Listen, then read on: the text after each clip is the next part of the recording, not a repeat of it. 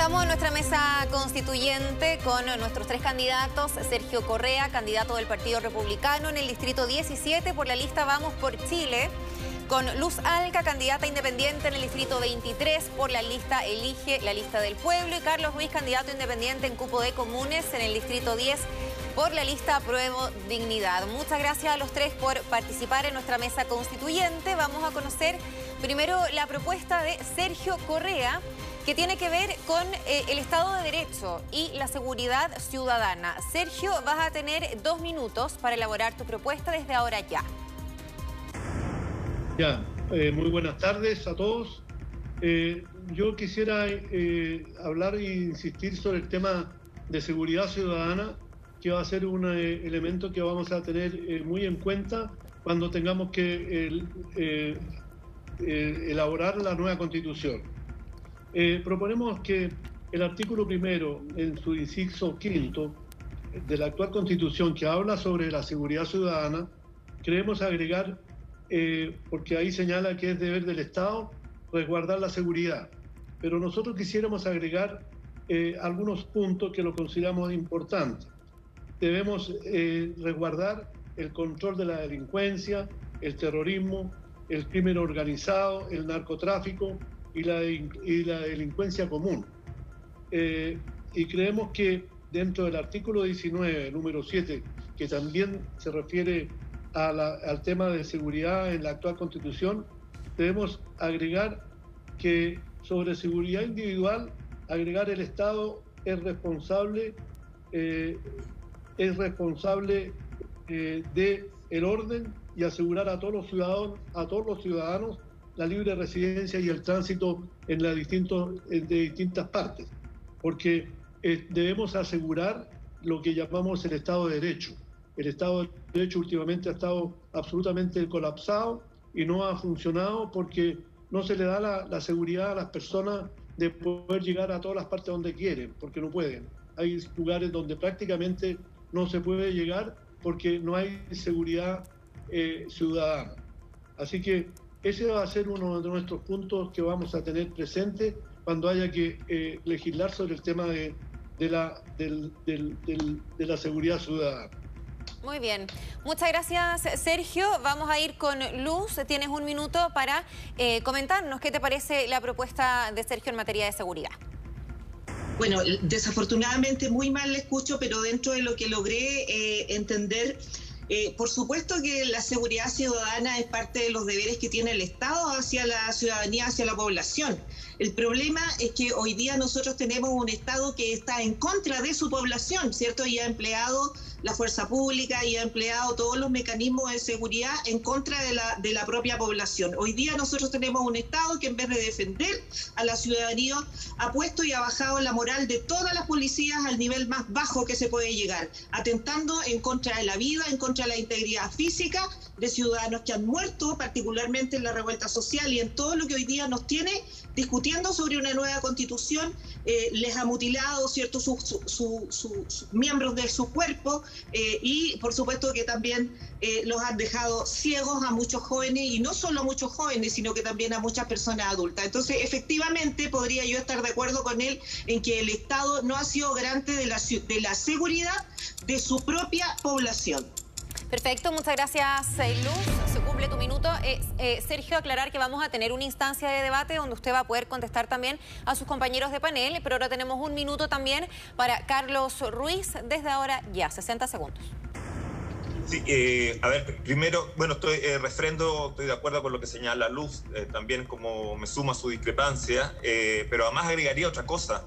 a mí me parece que vamos a redactar una nueva constitución, no vamos a reformular la constitución de 1980, entonces tengo una diferencia de plano con era adecuar los artículos de la constitución vigente. esta es una oportunidad de construir una nueva constitución una nueva Carta Magna, y ahí hay que eh, reformular la concepción de orden público. Y me parece que también otro elemento que yo agregaría es la desmilitarización de las policías. Eh, tenemos una policía militarizada como prácticamente en muy pocos lugares del mundo hay. Hay que pasar a un tipo de policía que responda realmente a autoridades civiles. Eh, y ahí hay un problema de control político serio con la policía vigente. Y ahí se organiza, se generan muchos de los problemas del orden público. A menudo los guardianes del orden público son los provocadores del, desorden, digamos, y de la vulneración de los propios derechos humanos. Entonces hay un problema eh, completamente eh, imposible de, resolver dentro de los marcos de la Constitución del 80. Muy bien, muchas gracias. Sergio, hay una crítica hacia las policías que, recoge, ¿no? Por parte importante de la ciudadanía y que recoge Luz Alca. ¿Qué le parece a usted? bueno, yo creo que ahí, están equivocados porque... Si, tú me puedes reiterar la idea general de lo que haya planteado... Sergio, Cuéntenos. A ver, ¿puedo contestar? ¿Puedo contestar? Sí, claro. Bueno, eh, yo, eh, yo creo que eh, ellos están equivocados porque sin duda Carabineros de Chile es, un, es un ejemplo con respecto a la forma como, como lo hacen. es un ejemplo a nivel sudamericano, es la mejor policía que hay a nivel sudamericano y siempre se saca como ejemplo. Ahora, lógicamente cuando hay un estallido social ellos tienen que, tienen que defender a la ciudadanía que se ve afectada por este tipo de, situación. Ahora, en lo que ocurre en la Araucanía, de todo es sabido que es una, una situación absolutamente incontrolada y que eh, no hay un Estado de Derecho ahí en esa zona y que tienen que eh, intervenir la policía como corresponde. Ahora, el hecho de decir de que la policía chilena es, está, es una policía eh, absolutamente militarizada, bueno, es porque tiene un uniforme, pero es, como señalo yo, una policía absolutamente eh, eh, efectiva. Ahora, eh, el, hecho de que pueda existir otra policía distinta, podemos ir a los casos, el caso de Venezuela, donde prácticamente la policía es una policía política, donde prácticamente tiene amenazado a todos los, ciudadanos en, contra para que puedan, digamos, estar al servicio de ellos de, los, del partido gobernante. Eh, Luz, eh, nos dice eh, Sergio que Carabineros es un ejemplo a nivel sudamericano que es la mejor policía. ¿Qué te parecen estas palabras? para mí, disculpa, sí. para mí, sí. bueno, la verdad es que, bueno, menos mal hay cosas que no puedo escuchar por debido a la, a la interferencia que hay, pero eh, la verdad es que, mira, siendo honesta, yo conozco carabineros dentro de nuestra zona y dentro de nuestro sector rural que, por supuesto, que no voy a, no voy a involucrarlos a ellos en, en, la mayor parte ¿no? de lo que hoy día se ha hecho y la forma en la cual el propio gobierno y el propio Estado le ha bajado la moral a carabineros, dando, como decía, en contra su pueblo. Eh, y entiendo que señaló algo relacionado con la militarización en la Araucanía bueno, ¿qué más le vamos a pedir, no? Si se trata eh, de un Estado que está fallido, que nunca ha podido llevar una relación con este eh, Estado-nación mapuche que encontró el Estado chileno cuando existía acá eh, el vínculo aún con la corona española, que era inclusive reconocido por la corona española como el Estado de Arauco, el antiguo Estado de Arauco, que el propio Estado chileno reconoció. Entonces, la verdad es que en ese sentido pudiera decir que eh, gracias a la interferencia tal vez no, no tengo que escuchar más, más, más, cosas tan negativas en contra inclusive de la, de la propia integridad física de nuestros hermanos mapuche y de nosotros que somos mapuche, porque ese es un atentado y una falta de protección que el Estado ha tenido hacia nosotros, nos ha violentado, nos ha asesinado, nos ha quitado nuestras formas de lenguaje, nuestras formas de cultura, nuestras formas de tecnología. Todo eso ha sido violencia y hoy día cuando un Estado no sabe resolver los problemas, lo que hace es militarizar. Y siempre lo que digo, si un gobierno, este gobierno, el gobierno anterior y todos los gobiernos pasados vienen a decir vamos a militarizar la Araucanía, yo me pregunto cómo ese gobierno resuelve los problemas en la casa, Claudia. Eso es lo que yo me pregunto. O sea, si yo tengo que militarizar una zona para poder resolver el problema, por Dios, Mm. Muchas gracias, Luz, eh, por, tu, visión respecto a este tema. Carlos, eh, ¿qué, te parecen, ¿qué te parece parte de la propuesta de Sergio respecto a primero la visión que tiene de Carabineros y por otro lado, estábamos hablando acá del conflicto de la Araucanía, lo vive de cerca ¿no? Luz Alca eh, y de la militarización de las policías. ¿Cómo lo ves tú? Mira, yo vuelvo a insistir en un punto, que intentar basar esto como una readecuación a la Constitución del 80 es, una, más bien una actitud de obstrucción a la reformulación completa de una nueva Constitución. Y, usar ejemplos como el de Venezuela, cada vez que uno va a tener una discrepancia, es negar incluso la, la propia deliberación, digamos, ¿no? Es una especie de reducción al absurdo. Eh, la, policía chilena es militarizada, no porque usa uniforme, tiene grados militares. Se constituyó en tiempos de Ibáñez, del general Ibáñez, como inspiración en la policía de Mussolini, que era de, uno, de una policía de ocupación colonial. Usted puede ver películas, lo que vea, escuche, ¿dónde, dónde uno ve una, una serie que diga general, coronel, teniente coronel de carabinero, etcétera, con ese tipo de grado, ese tipo, no, al contrario, son policías civiles que tienen formación profesional. Y eso es lo que necesitamos, necesitamos refundar completamente y, de raíz eh, a, esta institución que ya tiene, eh, una, estoy de acuerdo con Luz, eh, una crisis de legitimidad completa ante la población. Y además han sido avalados las denuncias de violaciones por los derechos humanos por autoridades internacionales, por tribunales internacionales. No es una discusión solamente de política interna. Entonces, la crisis de legitimidad de carabineros es completa. Muchas gracias, Carlos. Por lo tanto, no tiene ninguna capacidad de hacerse cargo de situaciones de crisis social eh, ni de restaurar el, orden público. Antes de cambiar eh, de tema, Sergio, le vamos a dar la última palabra. Sí, muy bien. Lo, veía haciendo varias anotaciones, ¿no? Cuando, cuando hablaba Luz y también Carlos. Bueno, sí, pero yo no sé, ¿tengo derecho a réplica o no? Sí, sí. Por eso le doy la palabra. Ya. Bueno, yo vuelvo a insistir de que esta idea de refundar carabineros es absolutamente absurda, que no tiene ningún contenido. Eh, la, única preocupación que tiene la izquierda hoy día es de eh, tratar de reemplazar a los carabineros porque ellos pretenden, como vuelvo, vuelvo a insistir, eh, formar una policía política. Y eso no se lo vamos a aceptar. En la nueva constitución, aunque lo tengamos que defender como sea, porque lo que nosotros queremos es que definitivamente eh, hagamos una constitución lo más cercana a la gente posible.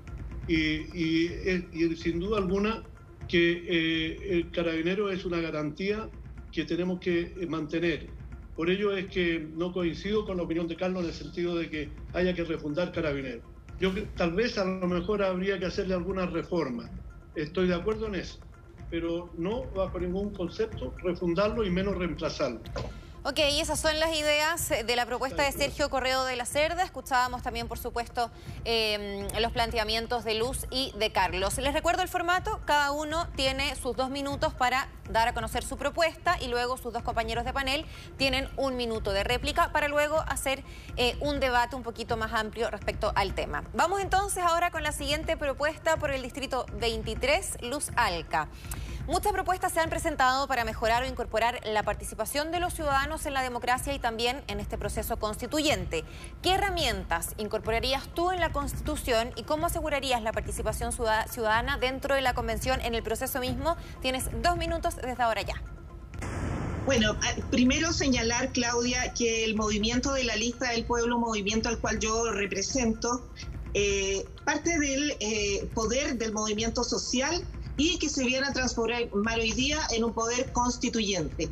Eh, nosotros planteamos una lógica de participación en una nueva constitución como el mandato ciudadano, es decir, hoy día uno de los mandatos ciudadanos es corregir los defectos del actual sistema. Entre estos defectos está la representatividad y que hoy también se encuentra colapsada por esto del clientelismo político, ¿no? Es decir, nosotros encontramos operadores en cargos públicos a cambio de voto. Entonces, a cambio de un voto, te genera un cargo público.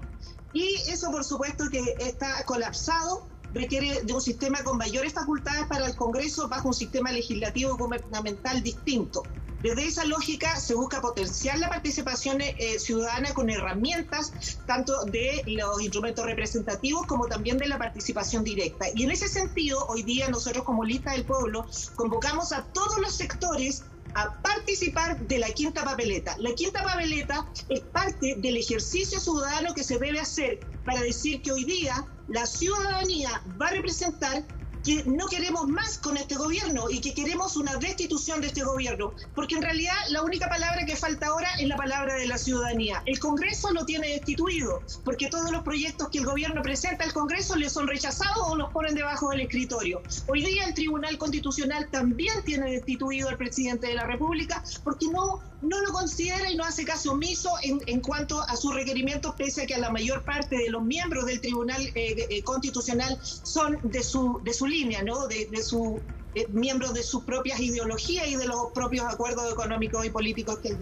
entonces, hoy día nosotros invitamos a toda la ciudadanía a ser parte y a exigir esta quinta papeleta, que es el llamado que hacemos de la lista del pueblo para destituir un gobierno que tiene en la miseria a los niños, que tiene en la miseria del hambre a las poblaciones, que además ha permitido que existan funcionarios de la salud que tengan turnos de 24 horas, Claudia. Es una cuestión impresentable para un país que se dice democrático, para un país que se dice desarrollado. Sí, ya vamos a poder seguir conversando respecto a tu propuesta porque se terminaron los dos minutos y le vamos a dar eh, sus 60 segundos a eh, Sergio Correa de la Cerda para que nos comente respecto a tu propuesta que tiene que ver con mayor participación ciudadana y nos decía em, eh, Luz respecto a la quinta papeleta, que es un poder del pueblo que va más allá y que tiene distintas instancias de participación democrática más allá de la elección del presidente, como por ejemplo la posibilidad de destituirlo. ¿Qué le parece a usted esta idea?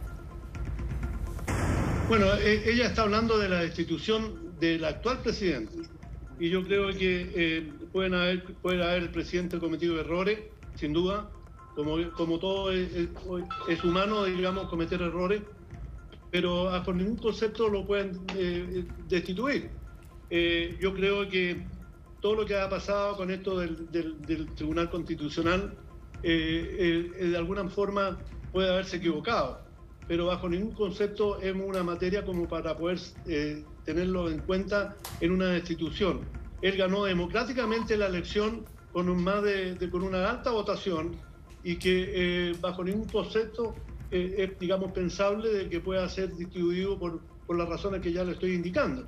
El, el tema da para mucho eh, y creemos que si realmente queremos seguir con un país democrático, tenemos que respetar las elecciones y los resultados de las elecciones no ahora por, eh, por, por, lo que está ocurriendo en este momento, eh, la idea de, de, de no, es, no es democrática.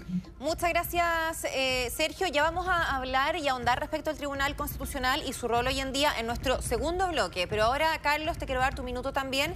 Eh, bueno, se referían a, esta posibilidad de destituir a un presidente. ¿A ti te parece que sería una instancia democrática o antidemocrática, tomando en cuenta que sería un mandatario en ejercicio y que fue electo justamente por la mayoría eh, de la población? Tienes un minuto desde ahora ya.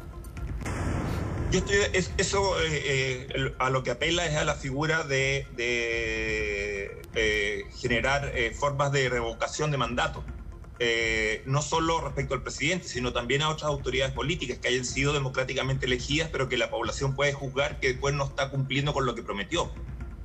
Entonces, eh, yo estoy de acuerdo con los plebiscitos revocatorios en general. Ahora, yo creo que, eh, Luz, yo creo que hay que ir más allá, porque eso, es sencillamente una función de control, es lo que se llama soberanía negativa, y tenemos que plantear el problema de la participación de una forma positiva, vinculante, que le permita a la, sociedad realmente decidir en qué tipo de modelo de economía, de sociedad quiere vivir y no solamente estar frenando controlando a las autoridades a las cuales delegó su poder. Por lo tanto, y en eso yo me voy a extender después cuando me, eh, en mi punto que también voy a eso, eh, me parece que hay que proceder a una distribución más radical del poder en la sociedad. Y por lo tanto hay que terminar con esta especie de ciudadanía de baja intensidad que generó la transición a la democracia. Y hoy necesitamos una ciudadanía mucho más empoderada, con poderes vinculantes, con mayor capacidad de decisión, no solamente de revocación. Luz. Gracias. Luz, ¿me escuchas? No sé si pudiste escuchar bien la exposición de tus compañeros de panel. Sí, algo puedo escuchar, pero mira, eh, voy a agregar que, eh, bueno, la verdad es que no podemos esperar mucho más de, la opinión de eh, personas que provienen de partidos políticos, porque lo que se busca con la quinta papeleta es simplemente empoderar a las personas y decir que existen otras formas de participación más democráticas, que por supuesto decimos que tiene que provenir también de elementos representativos, de estructuras representativas, pero también de, democracia directa. Entonces es lógico lo que ellos plantean, porque ellos son miembros de partidos políticos, partidos políticos que fueron y siguen instalados en la política chilena, en la actual corrupta política chilena, bajo refillajes ilegítimos, ¿cierto? Que hicieron un acuerdo con el Y en ese acuerdo con el CERVEL enviaron cédulas de identidad eh, a través de correo electrónico y pese a que hubo partidos que no participaron en esa en ese en ese movimiento en esa eh, negociación por llamarlo de alguna manera sin embargo después se callaron. Es decir estamos diciendo de que se trata de partidos creados después del año 2017 y hasta el día de hoy han sido incapaces de denunciar la la ilegalidad de los partidos políticos que además se siguen financiando de manera eh, eh, eh, con fraude a la ley, con fraude a toda la democracia. Son los partidos políticos los que han quebrado, los que han roto este sistema de representación democrática. Y por eso estamos hoy día en esto. Entonces, esta quita papeleta simplemente viene a decir, cuidado clase política, Hoy día nosotros podemos hacer un plebiscito revocatorio y llamar a un plebiscito revocatorio y existe la posibilidad de hacerlo en una nueva constitución con un presidente. Ojo congresistas, porque también lo podemos hacer con ellos. Es simplemente un llamado a que las personas y que la población y que la ciudadanía electorado tome conciencia de que las cosas se pueden mejorar, claro que se pueden mejorar a través de este plebiscito eh, revocatorio que esperamos se instale en una nueva constitución. Y por eso ya el llamado a la reflexión con este esta quinta papeleta. Perfecto. Muchas gracias, eh, Luz Alca, por compartir con nosotros tu propuesta para la nueva constitución. Ahora vamos con la tercera propuesta, que es la de Carlos Ruiz. Bueno, y tú sugieres institucionalizar el procesamiento de nuevos conflictos de intereses legítimos en la sociedad. En dos minutos, Carlos, ¿qué nuevos conflictos identificas tú y cómo se puede canalizar ese malestar? Vamos. Hemos vivido una transformación social tremenda. Esta no es la sociedad del siglo XX y las formas de procesamiento de conflictos de intereses que alberga la institucionalidad están hechas para una sociedad que ya quedó atrás. Entonces, eh, la forma en que se reproduce la vida cotidiana de los individuos no tiene, no tiene formas de canalización institucional. Eh, terminan pagando, yo, yo lo he dicho, por ejemplo, mucho, por ejemplo, el crédito se ha, transformado en una extensión del salario para cubrir los déficits de protección social. La gente termina utilizando una tarjeta del retail para pagar un médico, para pagar la educación. La gran mayoría de, los juicios que hay en, los tribunales civiles son por deudas, pero por deudas de educación, por deudas de... Eh, de vivienda, por deudas de salud, no por deudas de consumo y todo eso carece de instancias de representación. Por lo tanto, lo que creo es que hay que construir consejos donde la ciudadanía se pueda expresar, por ejemplo, también para decidir cómo se utiliza el suelo urbano y tener un contrapoder que se pueda ejercer, por ejemplo, frente a las inmobiliarias que han arrasado estructuras patrimoniales, etcétera, y han destruido la ciudad, sencillamente. La ciudadanía no tiene forma en este rato, no tiene consejos, eh, espacios donde pueda participar para, para resolver eso, o también en el problema del orden público, donde la ciudadanía pueda tener capacidad de fijar las prioridades del orden público, en este rato, al contrario de como lo concebía, por ejemplo, Sergio. Y esto implica entonces que eh, exista eh, una democracia asociativa que estimule y financia a estas organizaciones de la sociedad civil, igual como financia a los partidos. Y paréntesis, Luz, estás mal informada, yo no milito en ningún partido, soy independiente. Eh, y me parece que tiene que, así como financian los partidos, financiar estas formas de organización de la sociedad civil y darle garantías para que participe de manera vinculante, con poder de decisión, con poder de determinación, entonces sobre las formas que adquiere la ciudad, el uso de los recursos naturales, etcétera, el orden público, todos los asuntos que tienen que ver con la vida eh, de la sociedad. por lo tanto, apelo a una redistribución de fondo del poder eh, a través de la Constitución. Tú nos das ejemplos bien concretos y eh, que tiene que ver con, la participación, por ejemplo, en la vía urbana. Eh, veíamos hace noticias justamente de esta jornada que vecinos le ganaron en la justicia a un mall que está en el sector bien oriente de Santiago, un mall asociado al deporte, para que no lo ampliaran. esto podría suceder, por ejemplo, de manera más seguida si es que hubiese participación ciudadana em, persistente en el tiempo o cada cierto tiempo a nivel de municipios, por ejemplo. Sergio, ¿qué recoge usted de la propuesta de Carlos? Bueno, la, verdad es que eh, al, redactar una nueva constitución van a haber muchos eh, criterios dispares y yo abogo para que en definitiva podamos lograr llegar a un acuerdo y poder eh, realmente redactar una constitución. van a haber muchos criterios y muchos, digamos, criterios dispares en, que va a ser muy difícil poder llegar a un acuerdo. Pero tenemos que hacer todo el esfuerzo necesario para que realmente seamos capaces entre todos, entre los 155 constituyentes, en sacar, un, sacar una constitución que el pueblo espera. Eh, no es fácil, pero, pero pienso de que si le, ponemos un poco de empeño entre todos, vamos a poder llegar a un acuerdo. Eh, las ideas que él propone, sin duda que son, eh, digamos, complicadas de poder llevar a la práctica, pero eh, tenemos que tratar de alguna forma de, evitar un poco los antagonismos si queremos realmente redactar y llegar a, llegar a puerto. Porque la, digamos, la ciudadanía, el pueblo, está esperanzado en que esta constitución que, se va, que va a salir lo represente a todos, como muchos ha dicho, digamos, en, en, en todas partes, que sea la casa de todos. Y, eso, eh, con, con la idea de él, podrían hacer yo estar de acuerdo en algunas, pero no en otras. Eh, porque habló eh, puntos. Sí, ya vamos a seguir con este tema, eh, Sergio, porque se cumplió su minuto y vamos con Luz. Em, propone Carlos consejos donde la ciudadanía se pueda expresar. ¿Qué te parece esta idea? Tienes un minuto también. Luz, te escuchamos para que mm, nos entregues tu... para que, puedes repetir, por sí, Para que, para que nos entregues tu opinión respecto a la opinión de Carlos, que propone consejos donde la ciudadanía se pueda expresar. Eh, siempre, siempre es posible eh, tener espacios donde la ciudadanía se puede expresar, pero tienen que estar garantizados en la nueva constitución. Eh, eso es algo que los partidos políticos no quieren. Y yo digo, hay diferencia entre independientes, hay diferencia entre un independiente que tuvo que, que recoger o recolectar muchos patrocinios a independientes que van en lista de partidos políticos por favor, no caigan en el juego de esos independientes que van en lista de partidos políticos, porque simplemente son un gancho para que ganen los partidos políticos y ellos dejen de la misma manera esta constitución y quede en una versión 3.0 de la actual constitución. Entonces, ese también aprovecho yo a hacer el llamado. Entonces, cuando uno dice independiente, tiene que decir en realidad independiente de un pacto político, porque si no lo dice al pueblo, entonces será siempre desleal con su partido político y será desleal con el pueblo. Hay que ser transparente. Entonces, si estamos hablando y, el, y Carlos propone esta idea, ¿cierto? Por lo que voy entendiendo también, una, una idea de un estándar ético político, entonces partamos con eso, partamos transparentando ese tipo de situación. Bien, Carlos, acá hay un emplazamiento directo por parte de Luz. ¿Cómo respondes? Sí, eh, yo la verdad no, encontré ningún argumento que se refiriera a lo que estoy planteando. Ella está atacando a los partidos políticos. Eh, yo trabajo en una fundación donde pusimos las candidaturas a disposición y ahí eh, ubicaron a varios de nosotros en, en distintos espacios. Ahora, yendo al fondo del problema, yo más que, más que consejos donde la ciudadanía se exprese es donde la ciudadanía pueda decidir.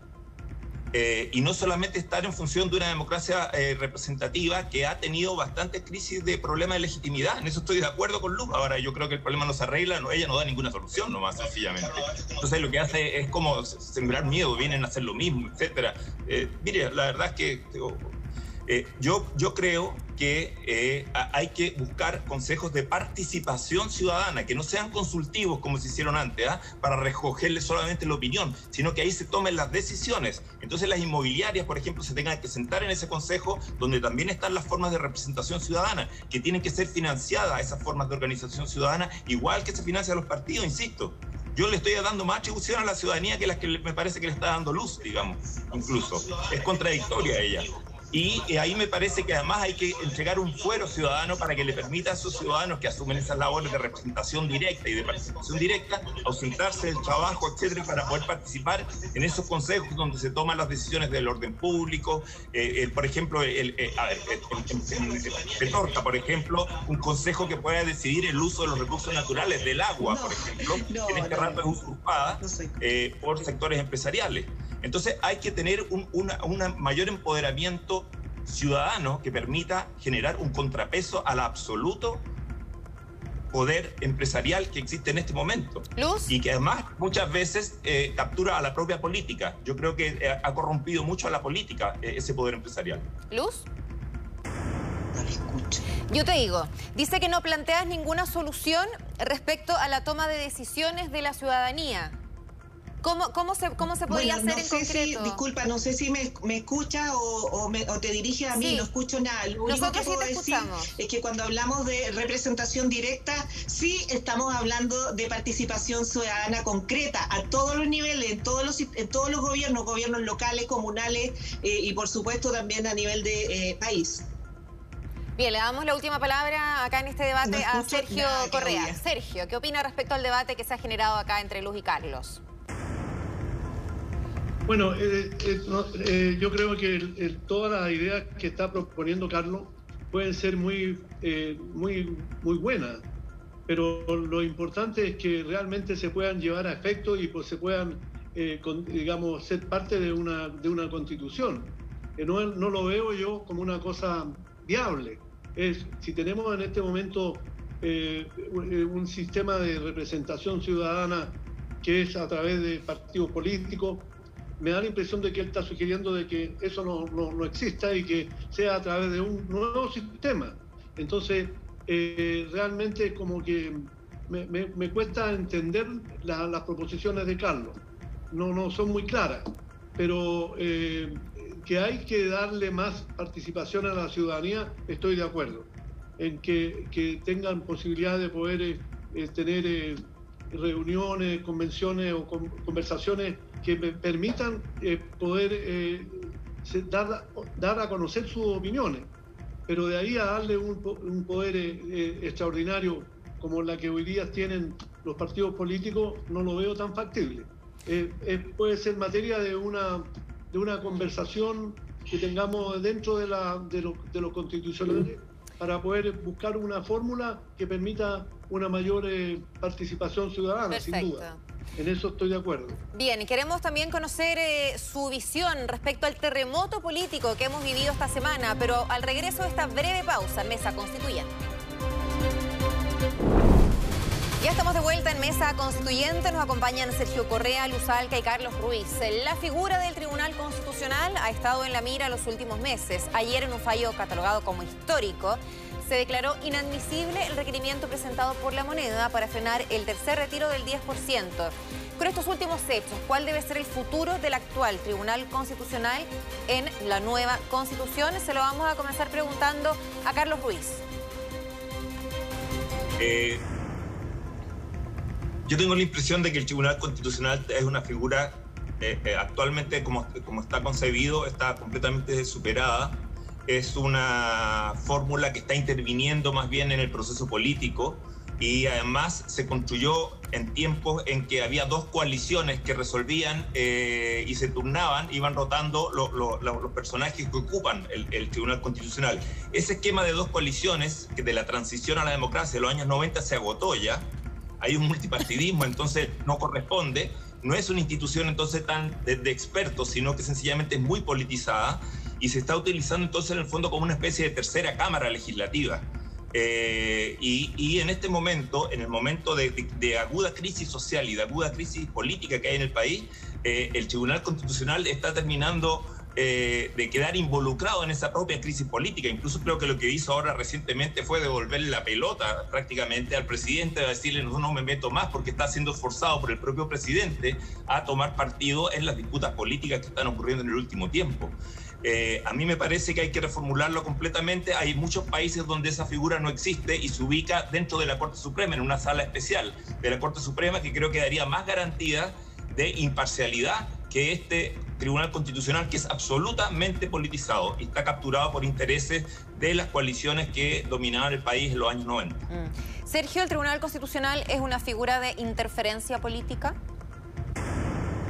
Bueno, yo, yo creo que el Tribunal Constitucional ha dado demostraciones a, todos los partidos en, en, algún momento de, su historia.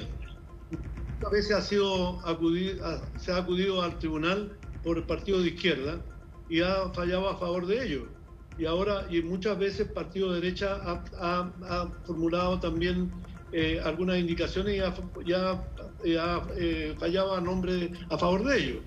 Hoy día, en este último fallo, eh, falló en contra del presidente de la República eh, y en el fallo anterior falló a favor. Entonces, eh, ha demostrado absolutamente imparcialidad en sus fallos. eso lo hace absolutamente creíble. Ahora, yo creo que en la nueva constitución debe, quedar, debe existir, porque es una garantía de, imparcialidad que tenemos que mantener. Yo les los comparo un poco con, con el VAR en, los partidos de fútbol, que digamos puede, pasa por encima de las decisiones del, árbitro. Eh, y yo creo que eh, eso es una garantía de que, de que, el partido sea más, del partido de fútbol, que me refiero, sea eh, más imparcial. Bueno, esa garantía la da el Tribunal Constitucional y ha dado señales al respecto.